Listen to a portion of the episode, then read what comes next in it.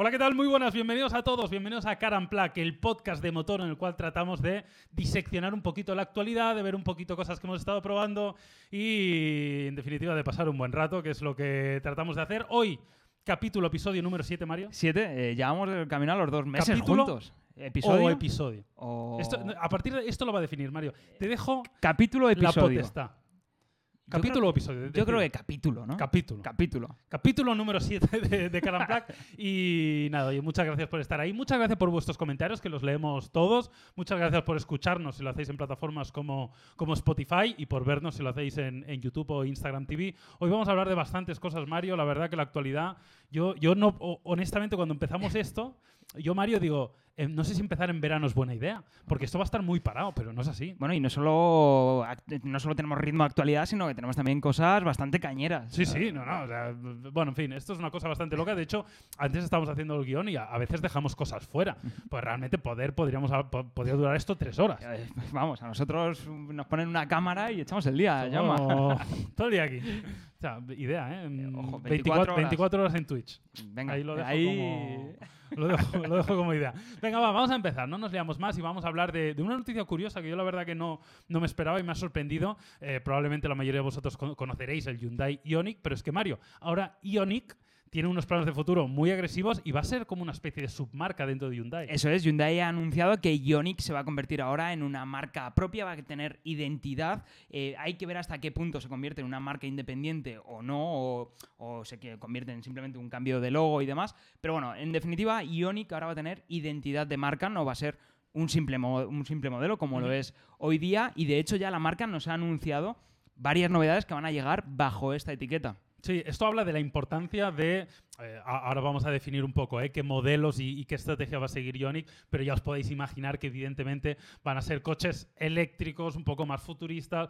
Estamos ante un cambio de paradigma que probablemente el mundo del motor no ha vivido en la historia. Nunca habían habido cambios tan radicales en esta industria y, y- y estas estrategias de doble marca hablan mucho de eso. Totalmente, es, eh, lo, lo comentábamos fuera de, de cámara antes, estábamos hablando de, joder, estábamos nosotros mismos flipando un poco con el, con el cambio de, de muchas marcas, porque efectivamente, como comenta Jaume, estamos en un cambio de paradigma brutal. Yo creo que el automovilismo no ha vivido nunca una situación, una crisis, entendiendo crisis en el buen sentido de la palabra, como, como esta, no ha vivido un momento de cambio tan, tan destacado.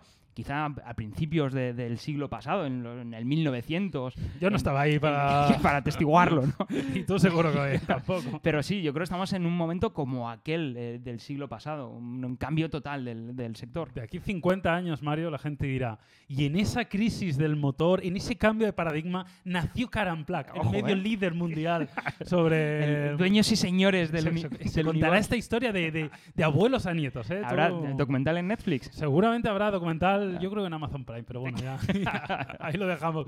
Eh, cosas importantes que tenemos que saber. Lo, lo primero, Mario, un- una pregunta que te hago yo a ti, que creo que no tienes una respuesta evidente, pero ¿esto es una estrategia de doble marca? Por ejemplo, como puede ser SEAT con Cupra.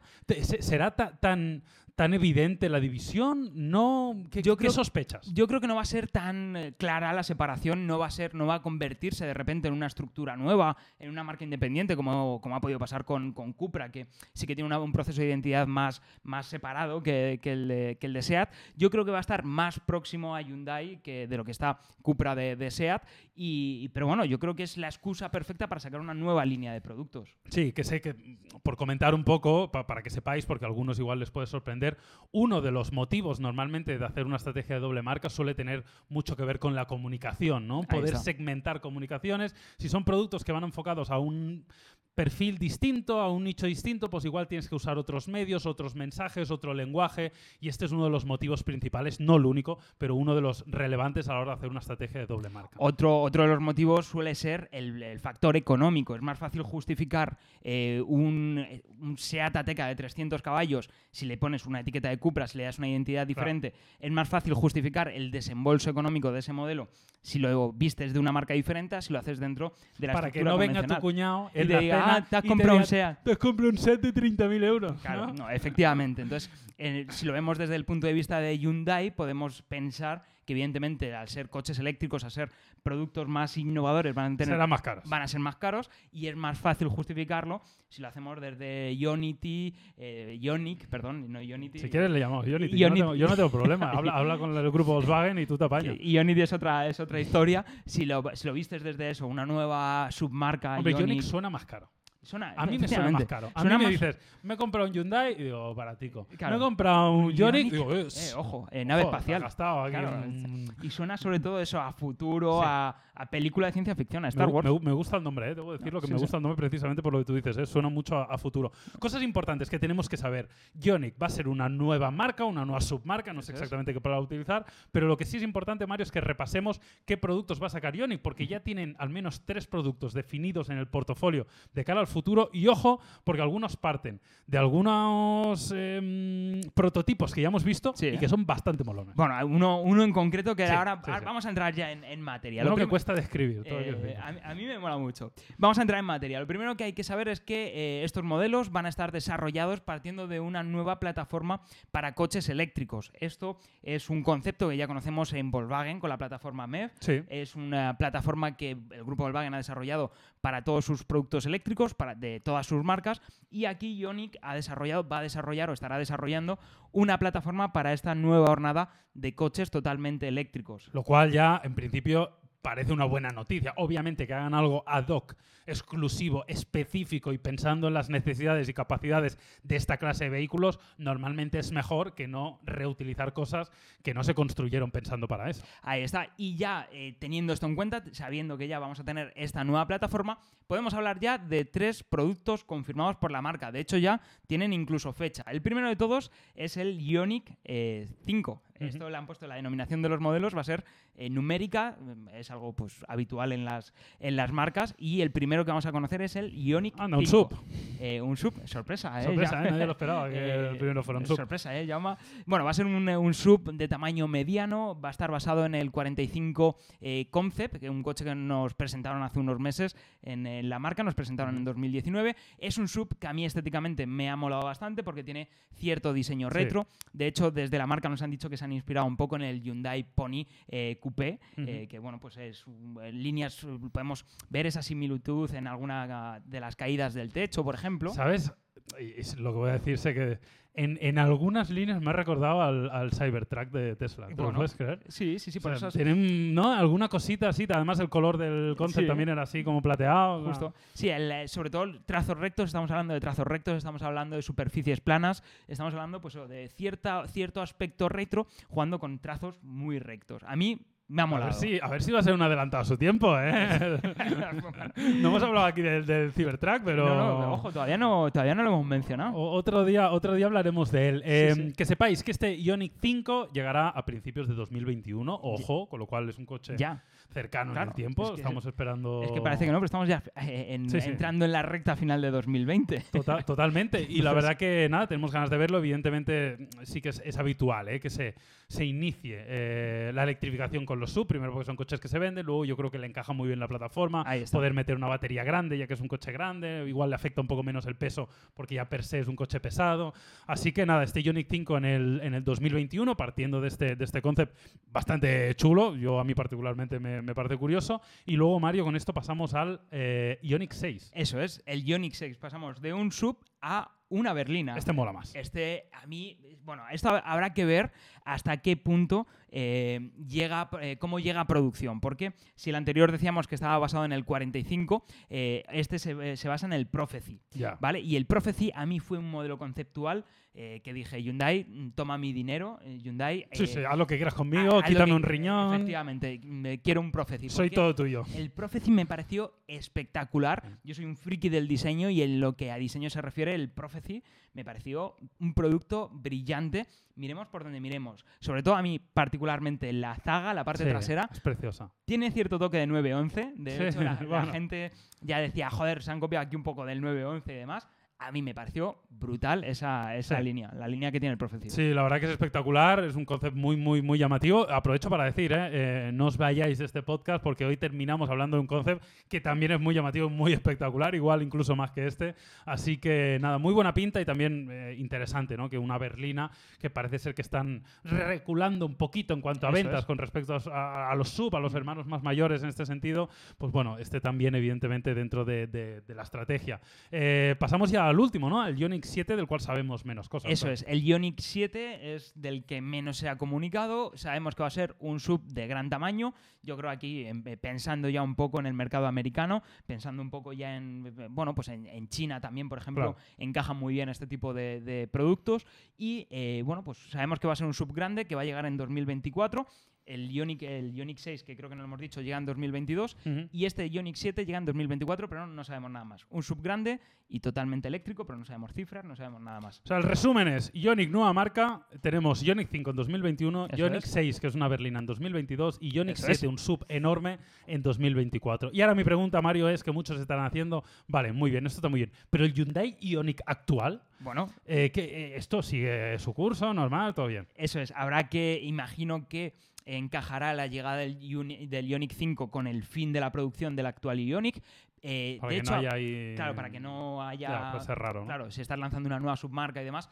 Y aprovecho para decir que ojo con el, el Ioniq actual porque tiene muy buenos precios. De hecho, ahora mismo, si nos vamos al Ioniq totalmente eléctrico, tenemos más de 10.000 euros de descuento, que es, ojo, descuentazo, y se queda con muy buenos precios. Deciros que está disponible como híbrido enchufable, está disponible como híbrido convencional y está disponible como, totalmente, como coche totalmente eléctrico. Por daros algunos, algunos datos, el totalmente eléctrico tiene 136 caballos, tiene una autonomía de cerca de 300 kilómetros. Luego, si nos vamos a los híbridos, estamos hablando de eh, potencias de 141 caballos, etiqueta cero emisiones y etiqueta eco respectiva, respectivamente. Y eh, precio de partida, bueno, pues el híbrido convencional desde los 21.100 euros, el híbrido enchufable eh, desde 25.500 euros y el eh, híbrido, el eh, totalmente eléctrico desde 25.900 euros, 26.000 euros. Ojo, ojo a Hyundai, ojo a Hyundai. Mira, yo, ¿tú, tú has probado el Ioniq? Pero ¿Te gustó en líneas generales? Eh, Bueno, le vi ciertas pegas a temas, por ejemplo, como la habitabilidad de las plazas traseras, que no son grandes plazas traseras, ¿La calidad del interior? pero bueno, la calidad interior sí es cierto que, eh, joder, hemos vivido un, un ascenso eh, meteórico en la, mer- en la marca si lo comparas con lo que ofrecían hace 5 o 6 años a lo que están ofreciendo actualmente, es una auténtica pasada. Yo me hice 300 kilómetros con un, eh, espero no meter la pata porque ahora no me acuerdo muy bien, con un Hyundai Kona ¿Vale? Sí. eh, full electric sí, ¿eh? Y, y la verdad que por dentro es cutre a morir. O sea, me pareció... A ver. mm, Hay- discrepo porque eh, eh, Eh, no, es, no es cutre, es, son plásticos duros, ¿vale? Es un coche del segmento B. Sí, sí. Esa es la cosa, que un Jeep eh, Renegade, un Fiat 500X, un eh, Seat Arona no tienen un interior mucho Mm, mejor. Bueno, quizá bueno, un poco un mejor. pelín, un pelín, poco, yo un poco mejor, sí.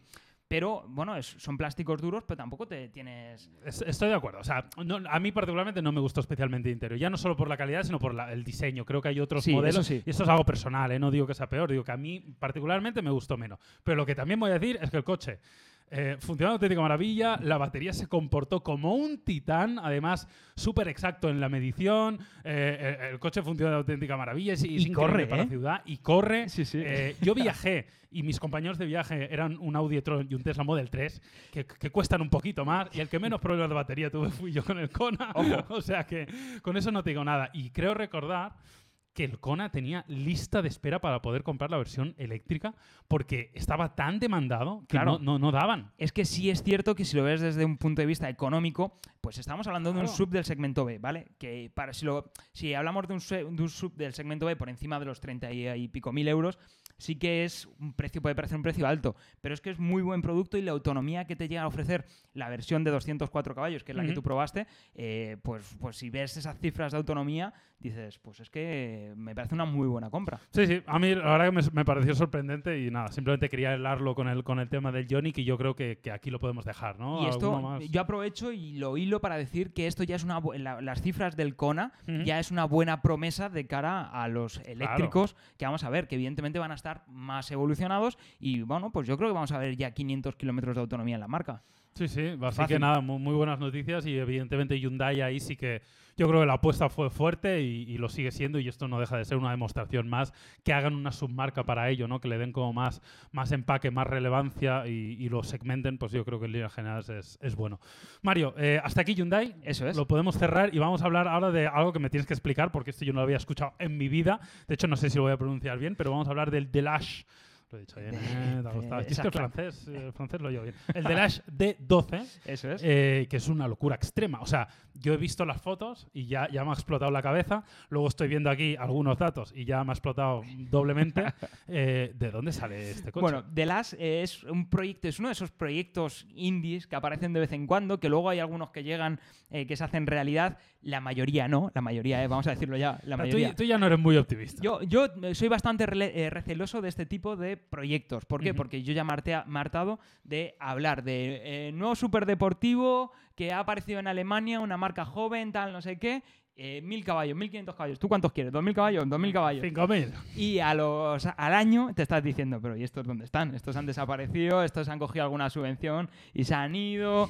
En fin, esto ya lo hemos visto en numerosas ocasiones. Marcas de coches que aparecen de la nada y desaparecen con, con el. eh, con Pero el esto, proyecto. ojo, porque esto no es una marca joven. A mí lo que me sorprende es eso. Claro, estamos hablando de, de- de que la marca realmente es una marca que eh, nació a principios del siglo pasado. Es una marca de 1905. Es una marca de esos albores de, la automoción, de esos de cuando estaba todo empezando un poco. Y bueno, pues es una marca francesa que llegó a plantearse eh, competir con, con Hispano-Suiza. Llegaron a tener productos de, de lujo. Y, y bueno, pues es una marca que desapareció a, a mitad del siglo pasado, en los años 50 del siglo pasado, y que ahora pues han renacido con Villeneuve en el proyecto, por ejemplo. Ojo, curioso, ¿eh? Jacques Villeneuve. Claro, ya es, eh, ya es una garantía. Oye, ¿Villeneuve no era canadiense? ¿Es canadiense o francés? pues, ahora tengo dudas, ¿eh? Ahora, ahora me estás pillando. Eh, ahora me ya, estás lo, ya lo pillando. investigaremos, ya lo investigaremos. Bueno, pues tenemos ahí a, a Villeneuve, también tenemos a Vinod Barre.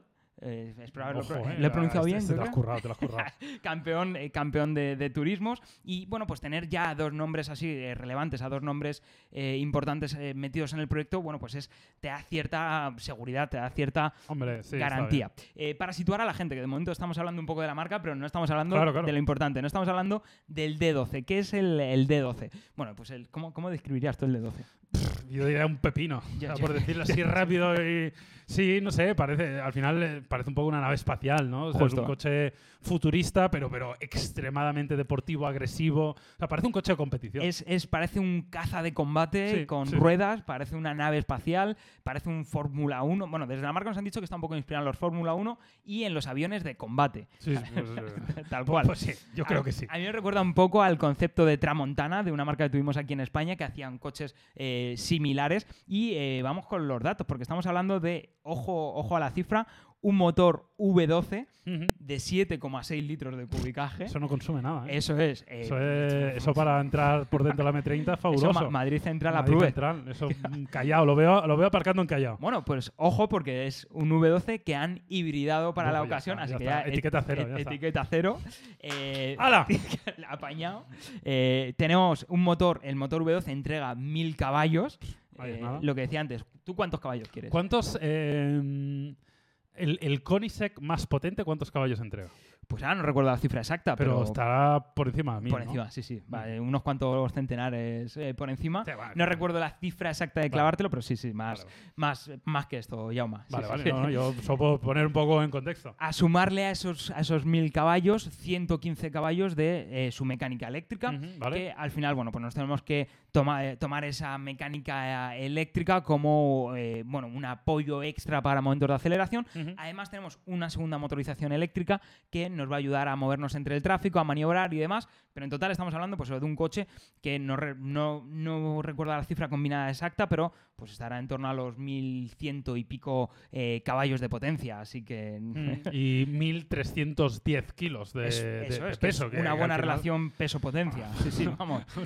También te digo que teniendo mil y pico caballos es difícil que tengas una mala relación peso-potencia, pero sí, evidentemente 1300 kilos, la verdad que es un peso también espectacular. Y una de las cosas que quieren hacer esta gente es batir el récord de Nürburgring. Eso es. ¿Quién tiene el récord, lo sabes? Bueno, pues ahora mismo eh, el Ah, te récord pillado, eh, eh. lo tenía un Radical, si no recuerdo mal, el Radical SR8. Vale. Pero, claro, ahora estoy con la duda, voy a, voy a buscarlo, pero, pero Oye, ¿un Fórmula 1 podría darse una vuelta en Nürburgring? eh, bueno, Nürburgring era... Sí, sí, no, pero actualmente, un Fórmula 1 actual. Porque sí que yo he visto algún Claro. vídeo de algún Fórmula 1, eh, creo que era con Nico Rosberg, eh, un vídeo que hay en YouTube de 2016 o algo así, en el que salía él dando una vuelta en Nürburgring. Obviamente la podía dar, pero un poco el mensaje era eh, que, que va con el pie muy levantado, porque realmente es tan peligroso y es un circuito tan complejo, tan largo, tan revirado y con situaciones complicadas que si un Fórmula 1 estuviera compitiendo a full, Ya, probablemente... si darías el todo, eh, bueno, por, algo dejaron de, competir claro, en, claro. Nürburgring, e- efectivamente.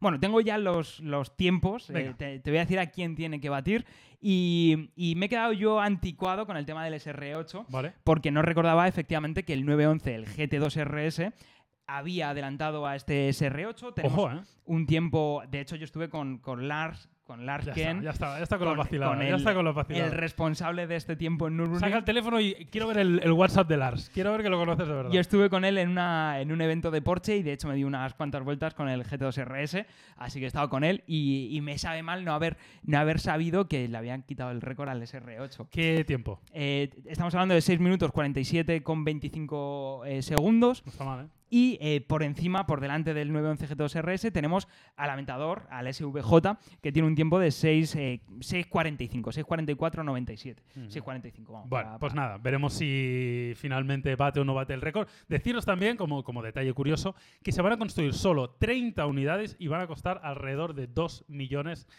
euros. Eh, Eh, nada, una ganga de La semana pasada hablábamos precisamente del Aventador, ¿no? Sí, de que sí, de del- cuánto costaría, si un millón, un millón y medio, 700 mil. Pues mira, aquí nos vamos a los 2 millones de euros.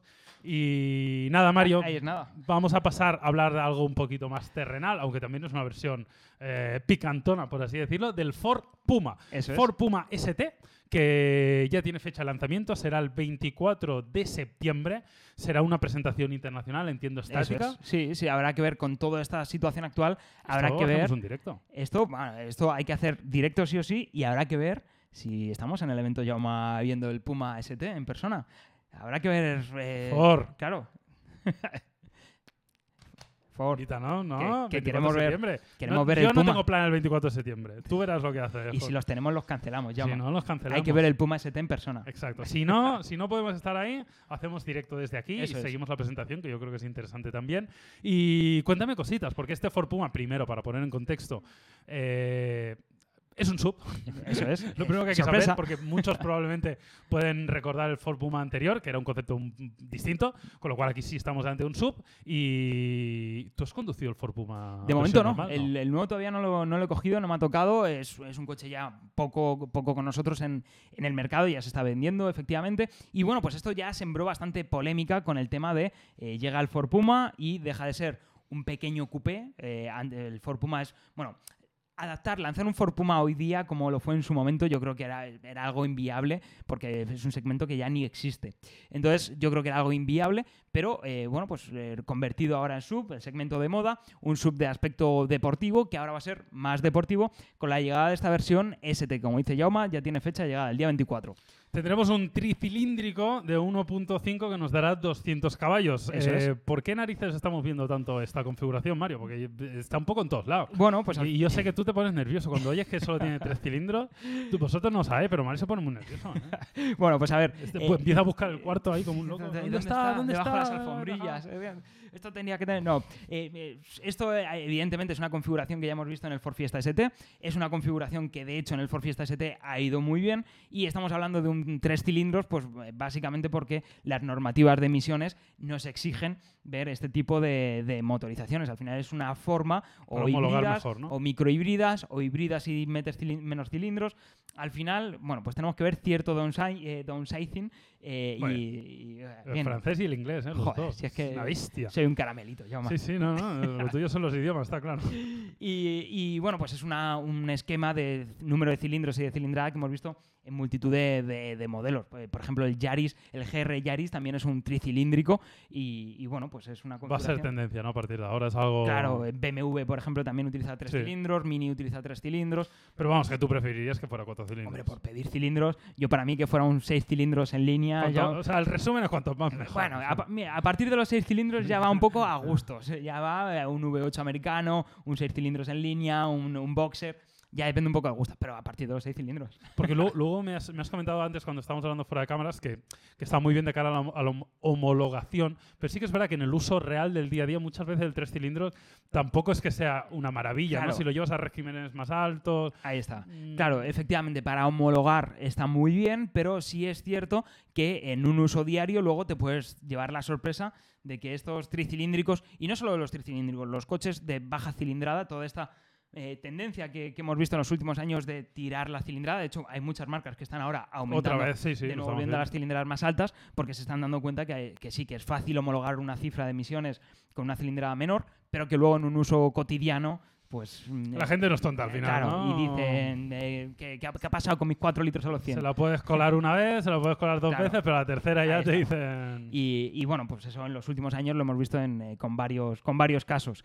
Eh, ¿Qué podemos saber más de, volviendo al, al Puma ST? ¿Qué más sabemos? Bueno, pues más allá de ese motor de 200 caballos heredado del Fiesta ST, pues evidentemente pues suspensiones más deportiva, frenos más gordos, llantas buenas y un kit estético, un kit aerodinámico, pues acorde a la nueva condición de Ford Puma ST. Pues nada, lo, lo veremos. eh, sí que es verdad que Ford ha ido dejando como perlitas, ¿no? Detallitos que hemos ido conociendo y que evidentemente os estamos compartiendo, pero el 24 de septiembre sí que sí es el día, ya lo veremos con más detalle, tenemos toda la información. Como os digo, si podemos estar ahí, evidentemente estaremos ahí, si no, haremos un directo. Un desde directo aquí. para comentarlo eh, en sea, Twitch. sea- sea como.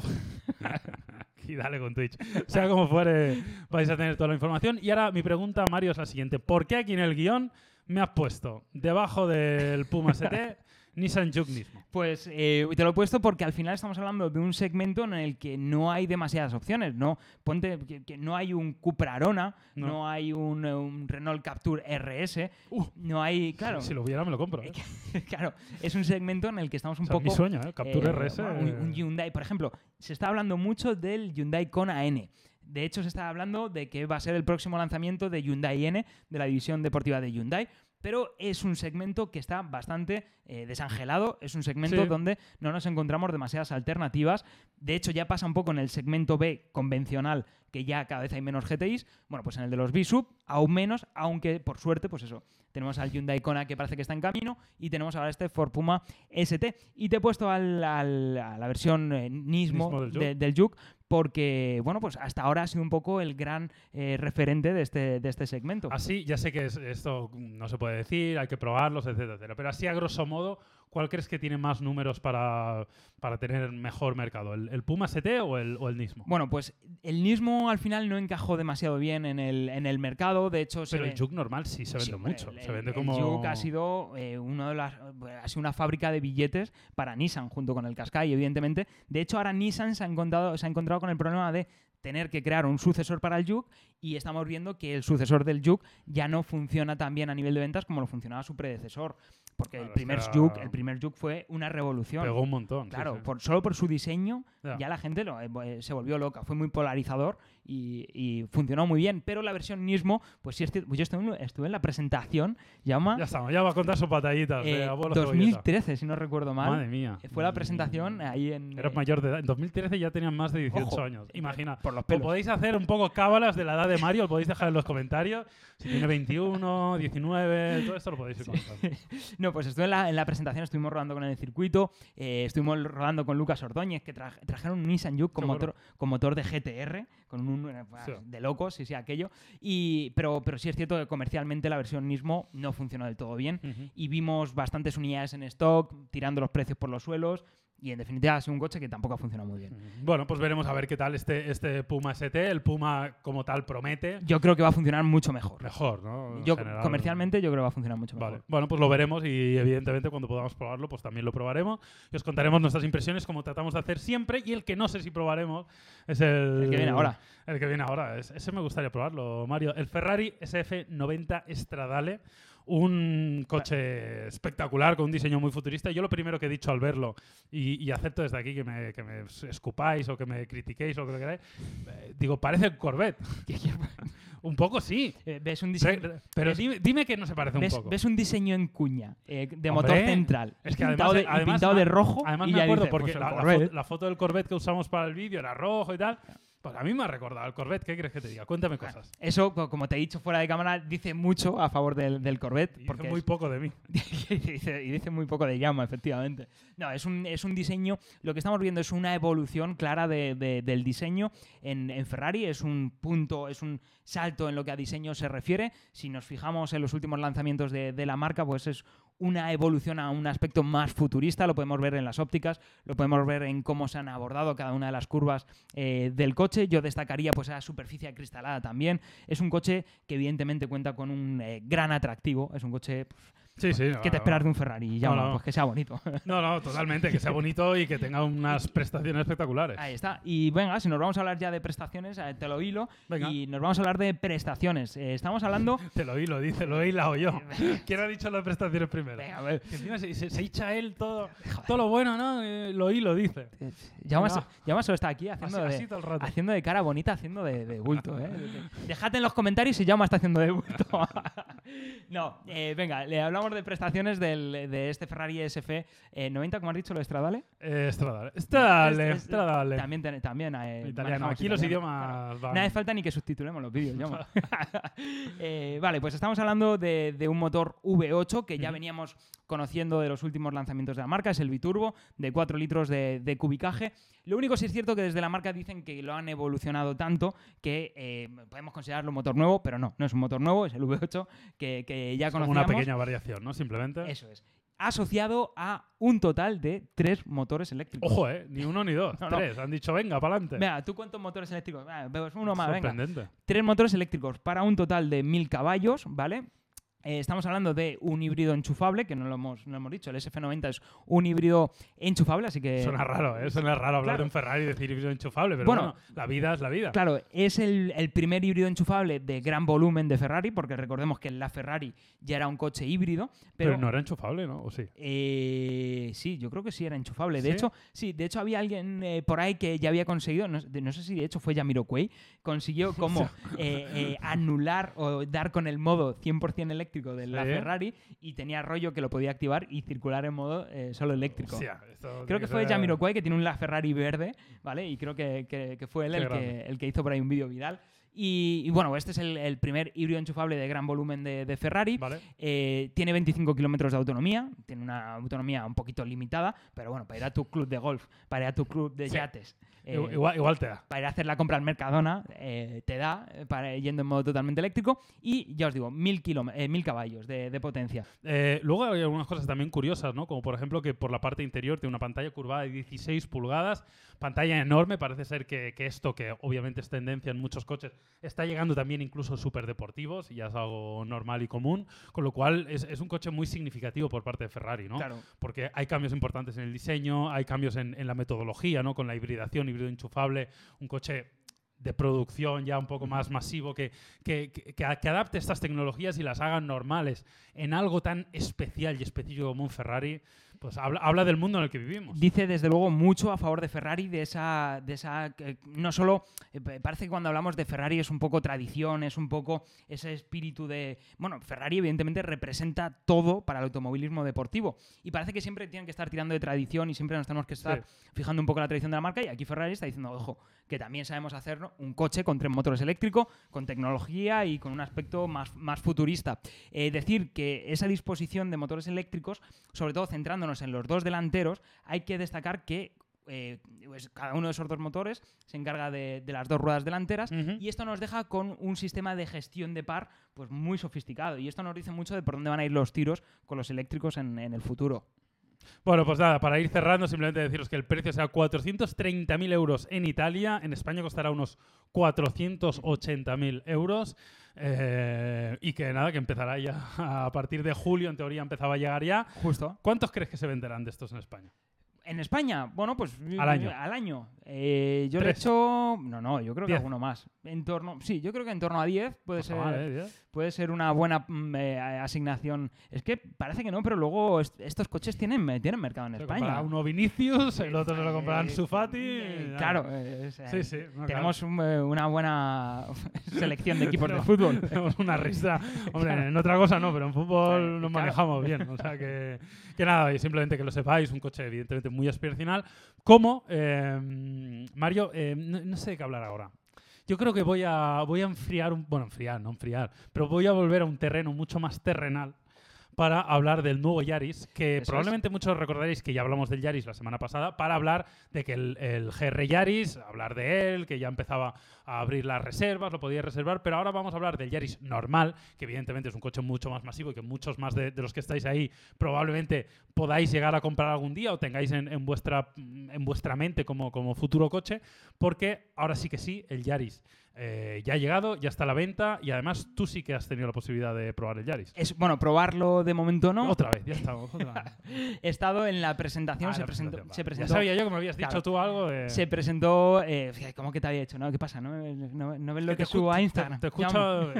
A ver, Mario, si tuviera que ver todo lo que subes a Instagram, Joder, ya va. no, no, no podría Me- trabajar. Menudo disgusto me. Tendría que dejar el trabajo para ver todo lo que subes a Instagram. menudo disgusto me.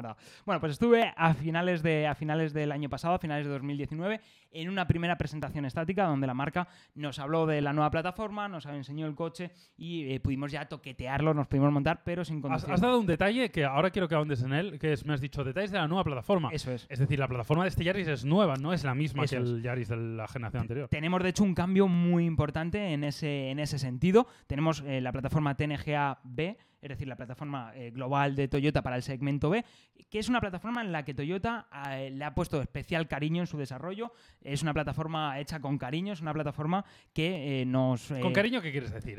Va- vamos a, a bajarlo un poco. Es decir, ¿quieres decir que, que está mucho más refinada? Es decir, que...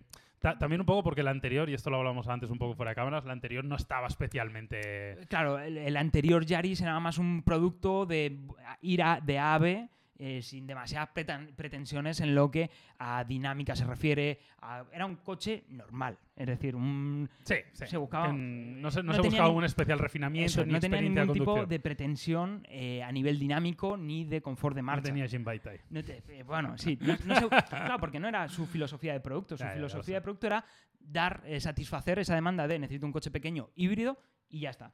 Y ahora sí que es cierto que es un coche que en el que en la presentación, ahora evidentemente falta conducirlo, pero en la, en la presentación estática del coche nos hablaron bastante de el cuidado que habían puesto en, esa, en el desarrollo de esa plataforma, que era un coche que dinámicamente íbamos a tener una mejor conexión, que iba a ser un coche agradable de conducir y bueno, eh, pues siendo un coche de volumen del segmento B, no tiene por qué ser un coche agradable de conducir. No, no, no. Es decir, Eh, está claro. Puede, puedes, eh, ser un simple coche de ir de A a B, a B y ya está. Bueno, pues en este no. En este nos han hablado de que es un coche con el que vamos a sentir una buena conexión a nivel de- dinámico. Y bueno, es algo que ya con el Corolla eh, se puede notar. Es decir, Toyota está viviendo ahora un- una etapa muy interesante, una etapa en la que han dicho, vale, queremos dejar de ser solo productos racionales para ser también coches pasionales, para ofrecer una imagen más pasional. Sí, hombre, que esté en una nueva plataforma ya habla, ¿no? De que evidentemente se están haciendo cosas diferentes y que evidentemente vamos a notar claramente diferencias cuando conduzcamos el, el nuevo Yaris. Y una cosa que me ha llamado mucha atención, Mario, porque además es muy poco común, es que este Yaris, aunque sea muy poco, disminuye sus dimensiones con respecto al anterior. Eso no pasa casi nunca. Ya, sabéis que evidentemente siempre que sale un modelo nuevo, siempre es más grande que el anterior. Siempre gana algún centímetro por aquí, por ahí. En este caso no, no solo mantiene, sino que incluso es un pelín más pequeño. Eso, son unos pocos milímetros, se queda ahí por debajo de los, de los 4 metros de largo. Tenemos, si no recuerdo, 3,90 y- 3,94, en la cifra exacta, 3,94. Eh, también estamos hablando de un coche más bajo, se ha reducido la altura de su techo en 40 milímetros, si no recuerdo mal. Eso eh, va a ayudar a que sea un coche con una mejor presencia, a que se vea más ancho, a que sea más agradable. Al final, cuando lo bajas, pues el coche gana a plomo visual. Y es un coche que, a pesar de ser pues eso, esos pocos milímetros más bajo, es tiene una mayor batalla, tiene una Mm. mayor eh, distancia entre ejes y eso va a repercutir muy positivamente en el espacio disponible en su interior. Vale, es un coche pequeño, pero es un coche más aprovechable de lo que era el anterior eh, Yaris. Así que, bueno, pues ahí vamos a tener una importante ventaja en lo que a habitáculo se refiere. Aprovecho para dar algunos eh, conceptos de diseño, para dar también algunos conceptos de su habitáculo. Deciros que a mí visualmente lo que más me atrae son eh, cómo se han ab- abordado los pasos de rueda, la curvatura que tienen los pasos de rueda, la mirada, tiene una mirada un poquito más agresiva y sobre todo tiene mayor encanto estético que el anterior Yaris. Claro. No sé, ¿a ti qué te parecerá? Sí, sí, a mí, a mí me ha gustado bastante lo que he visto hasta ahora. Yo, yo creo que, que tiene bastante personalidad y me parece que es un diseño bastante acertado. Tampoco me parecía feo el anterior, pero sí que es verdad que este me parece que está, está como mejor. Luego veremos a ver que, hasta qué punto se nota todo esto que comentábamos, la nueva plataforma y demás. Creo que no hemos hablado de la mecánica todavía. Todavía no. Vamos a hablar de ello porque es un aspecto importante. GR Yaris aparte, que es, es- es otra historia por así decirlo, solo hay una mecánica híbrida. Eso con lo es. cual, bueno, el nuevo Yaris solo podréis comprar con una mecánica híbrida, pero bueno, yo creo que es una mecánica que tiene mucho sentido para este modelo. Un 3 cilindros, 1.5, eh, que nos dará 115 caballos. Eso es. Eh, de esos 115, 88 los da el motor a combustión y 79 el motor eléctrico. Eso es, son 15 caballos más de lo que daba el, el antiguo Yaris y el principal encanto de este coche es que tenemos una mecánica híbrida con una buena cifra de potencia para ser un segmento B Sí. y es un segmento en el que tampoco abundan demasiado de momento los híbridos. Así que tenemos en este Toyota Yaris un coche con etiqueta eco, que es, una importante, es un importante reclamo, un coche que nos va a dejar un consumo eh, comedido, imagino que en un uso normal estará en torno a los 4 litros eh, a los 100 aproximadamente. Y eh, bueno, pues a mí me parece un buen reclamo eso frente al 208, frente al Seat Ibiza, Sí, sí. frente, es, bueno, es un coche que se enfrenta a pesos pesados, Sí, grandes frente- coches. Renault Clio es un coche que no lo tiene fácil y tiene en esta mecánica híbrida un reclamo bastante importante. Total, algún dato más como curiosidad, decir que puede ir hasta 130 kilómetros eh, por hora en el modo totalmente eléctrico, que el precio de partida serán 18.650 y si nos vamos a una versión un pelín más equipada, ¿no? una versión style, que probablemente igual sea una versión que busque más, más, más gente, eh, rondará los 19.400 euros. Eso es. En contexto en co- con su competencia, Mario, ¿el precio cómo está? Bueno, pues está ligeramente por encima de, pues, ¿Por encima de un Ibiza? por ejemplo, un Ibiza. Si nos vamos a un Ibiza normal, ¿vale? A un Ibiza eh, con, sin irnos a versiones FRs y topper de gama y demás, si nos vamos a un Ibiza normal, está por encima de ese, de ese precio, pero claro, estamos contando con la ventaja de la mecánica híbrida. Entonces, Claro. tienes que asumir cierto desembolso adicional en favor de, te- de esa, de esa mecánica híbrida. Tampoco es una diferencia económica demasiado exagerada, ¿vale? Porque sí es cierto que de serie ya viene con un equipamiento correcto, un equipamiento eh, bueno, tenemos un sistema multimedia con pantalla de 8 pulgadas, tenemos eh, cámara de visión trasera, tenemos un buen equipamiento, entonces, eh, bueno, pues tampoco es un desembolso económico mm, que suponga una barrera de acceso demasiado elevada.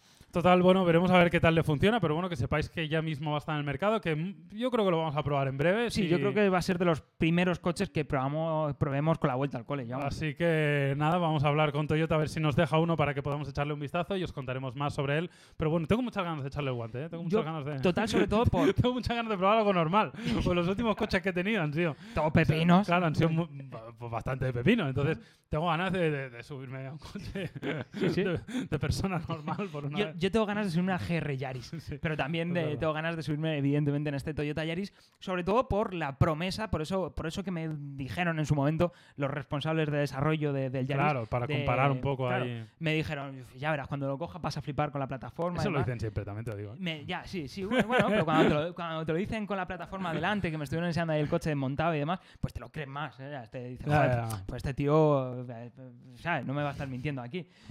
Pero a, bueno, mí, a mí con los móviles me dicen lo mismo. Sí, Ya ¿no? verás, Siempre mucho la- mejor. La, cámara, uf, la pantalla, el cambio. Uh, hemos vas tenido aquí un equipo de desarrollo salvaje Y dice, haciendo vueltas en Nürburgring, ¿no? igual, igual no era para tanto. Pero bueno, en fin, nada, que lo sepáis. Ya en breve lo vamos a, a poder probar seguramente, así que nada, os invito a que estéis suscritos. Es un buen momento para suscribiros si no lo estáis, para no perderos nada. Y Mario, vamos a cerrar este podcast. Llevamos ahora mismo, llevamos 43 minutos de podcast. Justo. Tenemos justo el 10 recta minutos, 10 minutos te doy, Mario. Para, ¿Te lo has preparado al final o no te lo has preparado? Estoy seguro que no te, Eh, no te lo has acordado. final. Por supuesto, llama. ¿Te lo has preparado de verdad o no? Siempre. Vamos a hablar hoy de un concept. Ya sabéis que para el final normalmente dejamos algunas secciones poco curiosas. Hemos hablado de subastas, eh, una sección que, que va a volver, ¿no? Sí, porque sí, es, sí. ah, es también bastante interesante. Respondemos preguntas que dejamos en Instagram, también es lo que hemos hecho en los dos últimos eh, episodios o capítulos, ya no me acuerdo. Pero hoy volvemos con algo que también nos gusta mucho, que es intentar vislumbrar un poco el futuro, ¿no? Ver un poco hacia dónde va el, el mundo de la automoción. Se- ser oráculos. Ser oráculo, ser, ser bolas de cristal, rapel, para... Hostia, rapel, qué chungo. Rappel, Eh, sí, la- joder, es que, en fin. Me he visto de repente con la bata, de- la típica bata de rappel. Total, vamos a hablar de un concept, de un concept, pero un concept que en principio tampoco está tan lejano en el tiempo, que, que además estos días ha estado bastante en boca de todo el mundo, porque Mercedes ha sacado un vídeo en sus redes sociales, porque Lewis Hamilton ha compartido también eh, información, que es el Mercedes EQS Concept, Eso es. que básicamente es un concepto de Mercedes enfocado un poco a la clase S, pero que no va a sustituir a la clase S. ¿eh? No penséis que esto es el clase S del futuro, sino que es, es, es algo paralelo. Bueno, eh, a lo mejor, eh, claro, Ellos han dicho que no, ¿eh? claro, ellos han dicho que no, pero a lo mejor están sembrando ya la semilla Uh. del, bueno, de, no del relevo del clase S, sino de lo que tiene que ser el clase S de 2050. ¿Cómo tiene que ser el clase S de 2050? Pues desde luego tiene que ser eh, conceptos de lujo, conceptos de confort de marcha, conceptos de tecnología, evidentemente tienen que seguir muy presentes, pero evidentemente tiene que seguir evolucionando, igual que no es a día de hoy un clase S igual que el, que el de hace 30 años. Está claro, pero también te digo una cosa, Mario. Esto está enfocado para el año 2022 para su comercialización y estos días ha estado, bueno, como os digo, se ha estado compartiendo alguna información. La propia Mercedes ha publicado un vídeo muy interesante y me gustaría que me hablaras un poquito de él, Mario, porque la verdad que a mí es un concepto que me ha flipado. Estamos hablando de una berlina Es de lujo Precioso, ¿eh? muy grande. Me parece que tiene un diseño increíble. Totalmente. Y a mí me, me sugiere una pregunta esto, Mario. Eh, ¿Tú crees que con estos conceptos, ahora me están viniendo a la cabeza, pues, eh, por ejemplo, el, el Audi e-tron Concept, ¿no? Sí, que ¿eh? vimos también que era un diseño muy llamativo. ¿Tú crees que las marcas están perdiendo algo de identidad con estos conceptos tan, tan modernos y tan futuristas? ¿O que vamos a, a saber reconocer dentro de unos años la identidad de cada una de ellas claramente? Yo creo que la- el, el- el problema, entre comillas, pasa eso, esa falta de identidad que, que mencionas, falta por el hecho de que estamos ahora mismo en un momento, vamos a ponernos un poco, un poco en los más, un poco conceptuales, ¿vale? El, el problema pasa porque estamos ahora en un momento de cambio tan importante en el que primero tienes que hacer el cambio eh, eh, disruptivo, tienes que hacer el cambio bruto, por decirlo llanamente, tienes que hacer el cambio bruto, que es, es pasarnos de las formas actuales a nuevas formas, y eh, bueno, pues ahí vemos una tendencia que es muy semejante en muchos modelos. Es decir, Claro. hablas de Audi, hablas de. Estamos hablando de Mercedes, hablábamos del Hyundai Prophecy. Estamos. Primero hay que hacer ese cambio gordo, el cambio bruto, el pasar a superficies a otros conceptos de, de diseño y ya, una vez demos el salto a esos conceptos de diseño, ya entran en juego los matices de cada marca, los rasgos de cada marca. Es lo mismo que si te pones a ver coches de los años 10, de los años 20 del siglo pasado, que es muy, pues, si los ves hoy con la visión de hoy, dices, ah, pues eh, me parecen los dos muy parecidos, me parecen eh, carros, entre comillas, con motor, que eran un poco los, Claro, primeros sí, sí, coches. sí. Pues si lo vemos desde esa perspectiva, todos los coches eran muy parecidos. Pues eso es un poco lo que está pasando con este salto en términos de diseño y saltos de concepto. Pues este EQS, eh, que sepáis primero que es, es una berlina, ¿no? Vaya una chapa, berlina. vaya chapa. Sí, ha soltado una chapa, yo estoy flipando. Yo Te creo, estabas- creo que lo voy a Te cortar. he visto pero- hasta agarrado a la silla, ¿eh? Que pare ya, ¿no? Pero, pero bueno, hablando ya un poco más de, de este concepto, deciros que a mí me fascina, o sea, me parece precioso, es una berlina muy grande, no tengo las dimensiones, pero yo creo que esto superaría seguramente las dimensiones de un clase S actual igual. Claro, estamos hablando al final de las berlinas más grandes del mercado y esto, posicionándose como un clase S, pues tiene que seguir siendo una de las berlinas más grandes del mercado. Total, cosas importantes de su diseño y que yo creo que son muy llamativas es primero, eh, aparte de unas superficies pues bueno, mu- muy, distintas a lo, que, a lo que tenemos a día de hoy, llama mucho la atención el juego con las luces, los LEDs, la parrilla delantera que es muy grande y tiene mucho protagonismo, está iluminada, entiendo Sí, que ¿eh? puede cambiar de color. Ha- Hacen muchos juegos con las luces, que es algo que estamos viendo últimamente. Claro, es una forma al final, lo que se, una de las tendencias que está viendo con esta nueva ola de coches conceptuales y de próximos coches es que el coche se comunique con el entorno. Claro. Ya no solo de una forma telemática, sino también mm, con eh, rasgos visuales, que, que los conductores de, otros coches digan, ah, mira, pues este coche va a frenar ahora o está en modo eh, que va más lento por esto, porque está recargando baterías. Es decir, que se comunique el coche con el entorno ya no solo de una forma digital, sino también de una forma visual. Y bueno, la verdad que es, es espectacular. Si lo vemos por dentro, me llama muchísimo la atención. Está acabado todo blanco, líneas Claro. súper minimalistas, muy conceptuales. ¿Qué te parece el volante, este rollo nave espacial cortado por la parte de arriba? Bueno, Porque no es la primera vez que vemos un volante no, no, esto lo hemos visto en muchos conceptos eh, actuales, pero también esto fue, ya fue tendencia en los años 80. Claro, claro. Está el coche fantástico, Sí, sí, hombre, me acuerdo, crecí Es- con él. Es decir, esto no es algo nuevo. Cada vez que pensamos en el futuro, eh, parece que tenemos que poner un joystick de por medio y parece que tiene que ir asociado a eso. Ya pasó en los 80 cuando se pensaba en el futuro Claro. y, y pa- y pasa ahora también. Eh, bueno, pues mm, eh, los- el tiempo dirá si llegan este tipo de volantes, no lo sé. Yo creo que el clase, el EQS que llegue de producción no va a tener este volante, pero bueno, no lo sé. no lo Ujú. sé.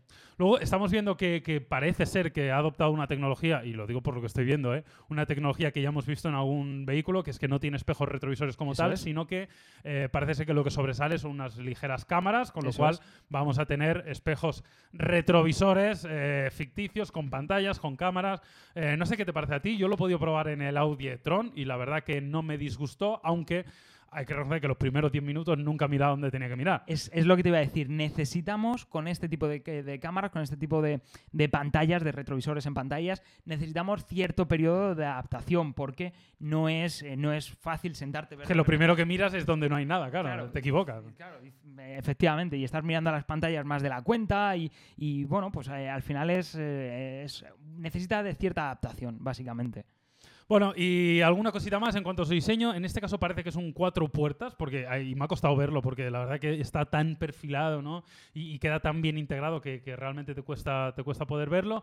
Y no sé si tienes algún dato importante en cuanto a mecánica y demás Sí, de lo que sí, dice. sí, tengo, tengo ya eh, datos de, de potencia. Esta- Estaríamos hablando de dos motores eléctricos para un total de 475 caballos. Es decir, es un coche conceptual, sí, pero estas especificaciones ya son de coche de producción. Ujú, Sí, sí. Esto de, es- hecho, de hecho, no es ninguna locura. O sea, No, no, está es- muy bien, ¿eh? Ojo, no voy a decir que esté mal, pero que 475 caballos no es algo descabellado para un coche eléctrico. Ni mucho menos. De hecho, yo diría que vamos a ver versiones más potentes, que Seguro. de entrada este es el EQS normal y luego a ver si AMG eh, Hombre, hace, claro. hace algo, porque al final estamos hablando de un coche que va a rivalizar con el Taycan, así que evidentemente eso requiere de, vale, 475 caballos está muy bien, pero eh, tenemos que plantarnos en los 700 caballos con una versión AMG Claro, seguro. para seguro. hacerle frente al Turbo S de, de- a la versión Turbo S del Taycan.